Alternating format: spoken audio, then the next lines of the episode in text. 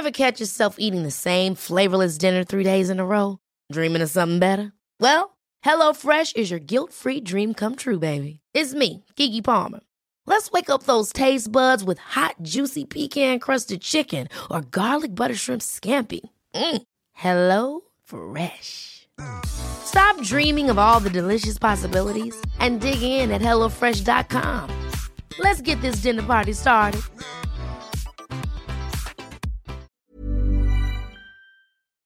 Periodismo en riesgo. Una aproximación a las amenazas que nublan el quehacer informativo.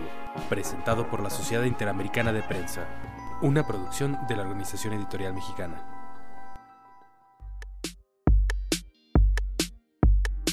¿Qué tal? Bienvenidos a una edición más de este podcast Periodismo en Riesgo, una emisión de la Sociedad Interamericana de Prensa para hacer una revisión del estado que guarda la libertad de expresión en todos los países de nuestro continente. Yo soy Alejandro Jiménez y el día de hoy eh, queremos platicar de Canadá el ministro de Patrimonio Cultural de Canadá, Pablo Rodríguez, presentó el 5 de abril pasado ante la Cámara de los Comunes del Parlamento el proyecto de ley C-18 que se titula Ley relativa a las plataformas de comunicación en línea que ponen el contenido de las noticias a disposición de las personas en Canadá. El texto propone que se realice una negociación colectiva y voluntaria entre los directivos de medios y los de las plataformas digitales como Google y como Facebook de ser aprobada, esta eh, iniciativa obligaría a las grandes plataformas digitales a pagar a los medios de comunicación por el uso de sus contenidos que hasta ahora lo hacen de manera mm, gratuita. Ya hay antecedentes en Australia, ya hay antecedentes en la Unión Europea de que se ha obligado a las grandes plataformas a pagar por estos contenidos. Para profundizar en este tema, hemos contactado el día de hoy a Paul Deegan, presidente y director general de News Media Canada, eh, entidad que agrupa a más de 500 medios impresos y digitales de ese país, que ha recibido con una buena satisfacción esta iniciativa. Thank you very much for, for being with us today, Paul. First of all, tell us about the newspaper crisis in Canada. Is a matter of changing audiences or streaming wars or price of paper? Uh, what we're talking about? Sure. So, so there's a lot. First of all, uh, thank you very much. It's a great pleasure to be with our friends at the Inter American Press Association. News Media Canada represents uh, almost uh, 600 uh, trusted news titles right across Canada, and certainly the the Canadian news uh, publishing industry, like uh, publishing industries throughout the Americas and really around the world, uh, is in uh, in in you know difficult financial shape, and that's caused by a number of reasons. Uh, one is uh, changing uh, consumer habits with a move from print to digital, and with that, the the advertising revenues uh, are really uh, not on the same level that they were in uh, it, it, back with print. And to give you just a, a, small example, so revenues for Canadian newspapers 10 years ago were roughly $5 billion, and today they're roughly a billion dollars. During that same period, revenues in Canada from Google and Facebook would have been roughly a billion dollars, and today they stand at more than 8 billion. So the, the economics have definitely changed over the past decade. Paul nos está diciendo que su organización en realidad agrupa a 600 medios de comunicación de Canadá y que la crisis eh, fundamental que han sufrido los medios en Canadá ha sido como la de todos los países en el mundo, el cambio de hábitos de consumo que han migrado del papel impreso al digital. Esto ha hecho que también las ganancias de publicidad se hayan ido de la, del papel a lo digital. En Canadá durante 2020 la venta por publicidad digital alcanzó a 7.750 millones de dólares estadounidenses y el 80% a través de Google y Facebook. Este es el panorama general que es compartido en todos los países del mundo. Tell us about uh, Paul, uh, about this bill presented by Paul Rodriguez and that tried to regulate the way the platforms negotiate with industry. Sure. So, so we have a, uh, you know, like many parts of the world, we have a power imbalance and a negotiating imbalance between big uh, tech, you know, uh, in terms of search uh, with Google, social with Facebook, uh, and news publishers. And that's really what the bill is trying to address. So in short, it allows for collective negotiation. And if negotiations don't lead to a fair settlement, it goes to final offer baseball style uh, arbitration. So it's modeled on on what they've done in Australia, but there's some unique features uh, for Canada, which I think actually improves what the Australians did. Comenta Paul que lo que eh, están buscando con esta iniciativa es una negociación colectiva por los desequilibrios de tamaño que existen entre los medios de comunicación de Canadá con respecto a lo que al tamaño de las de las plataformas mundiales de tal manera que se pueda generar una negociación mucho más justa de la que eh, hasta el momento se pudiera dar. Paul, the platforms doesn't like to deal with Congress bills or government officers. They want to negotiate media by media in agreements with high levels of confidentiality. How, how do you, do you think the, the platforms will uh, assume this, this bill?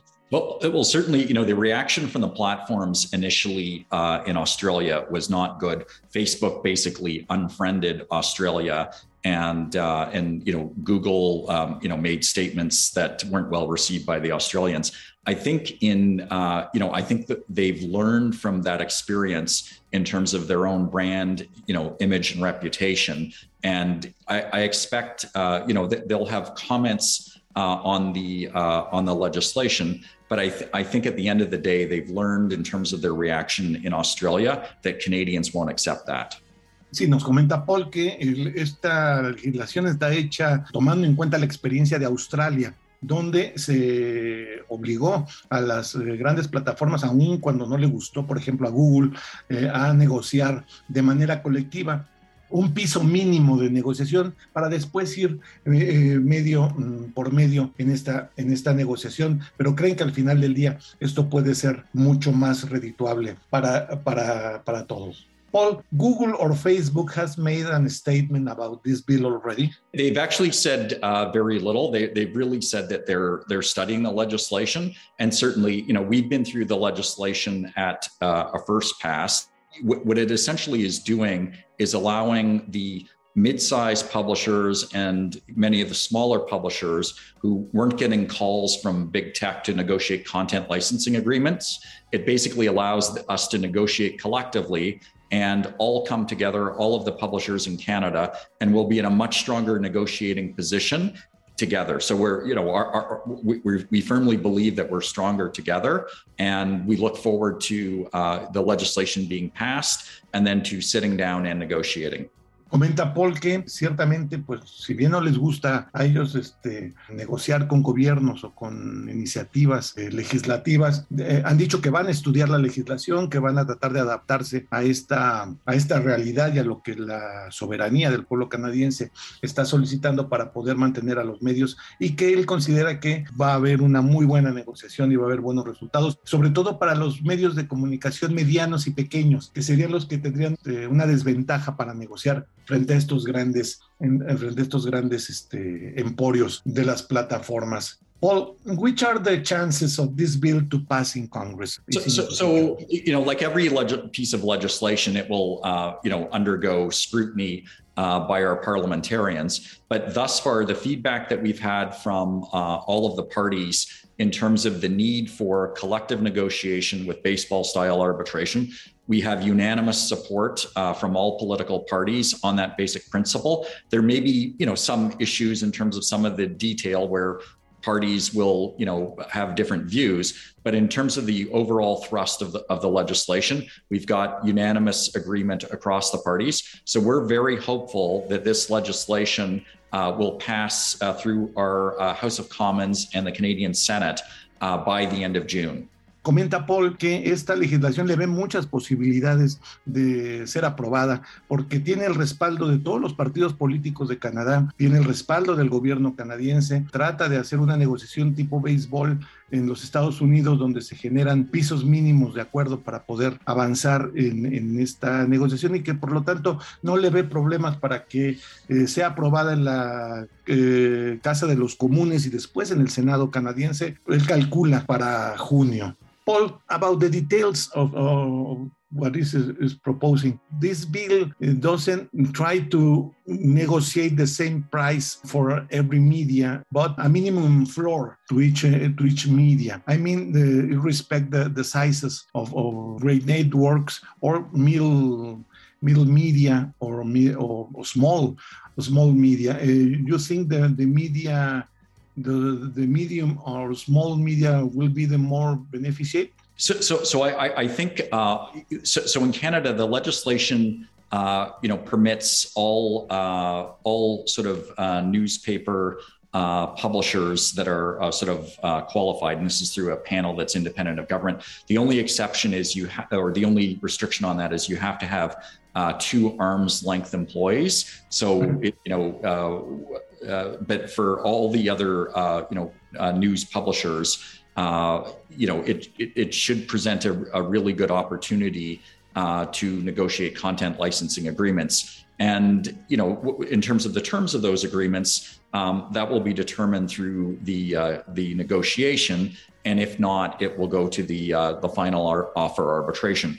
But you know, if you look at uh, the the ar- arrangements in Australia, uh, it sounds like thus far that it's in you know well excess of 200 million Australian dollars. So if you look at sort of the you know population relative size of Canada, um, you know, you're talking about uh, a number that is certainly greater than that. And that will make a really meaningful difference to news publishers. And it will allow them to invest in content, to invest in hiring journalists and producing outstanding stories and really telling stories, uh, you know, right across this country. And we're, you know, we're, we live in a very vast country in terms of geography. And so it's important to have those local and regional stories told. Comenta Paul que esta iniciativa seguramente beneficiará a todos los eh, representantes de los medios de comunicación en Canadá que eh, vieron que el ejemplo australiano funcionó muy bien, que eh, si bien habrá negociaciones uno por uno, medio por medio, seguramente serán en unas condiciones mucho más benéficas que siendo solamente negociantes de, uno por uno.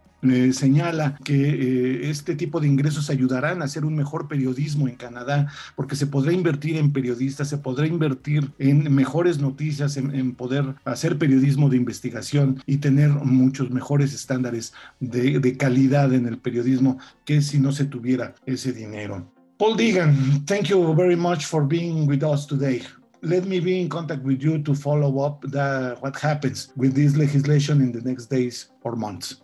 Thank you so much, Alejandro. And it's always a great pleasure to speak to the Inter American Press Association. Thank you very much, Paul.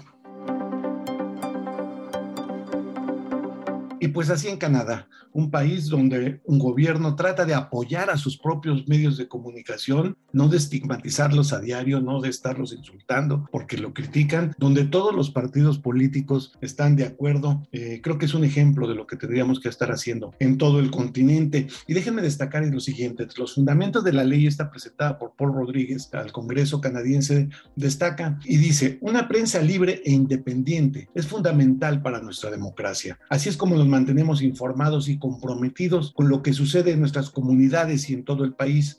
En este momento la salud y el futuro de la industria de las noticias, especialmente las noticias locales, están en riesgo. Queremos asegurarnos de que los medios de comunicación y los periodistas reciban una compensación justa por su trabajo. Ahora más que nunca, los canadienses necesitan información confiable y creíble, especialmente en una época de mayor desconfianza y desinformación.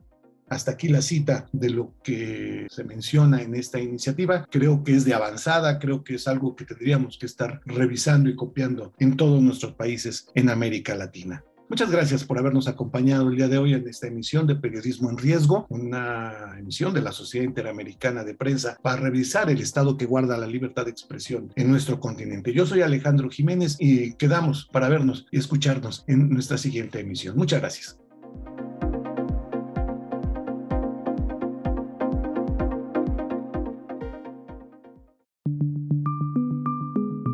Es una producción de la Organización Editorial Mexicana.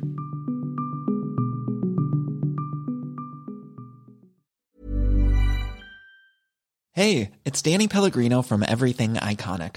Ready to upgrade your style game without blowing your budget? Check out Quince. They've got all the good stuff shirts and polos, activewear, and fine leather goods, all at 50 to 80% less than other high end brands. And the best part? They're all about safe, ethical, and responsible manufacturing. Get that luxury vibe without the luxury price tag. Hit up quince.com slash upgrade for free shipping and 365 day returns on your next order. That's quince.com slash upgrade.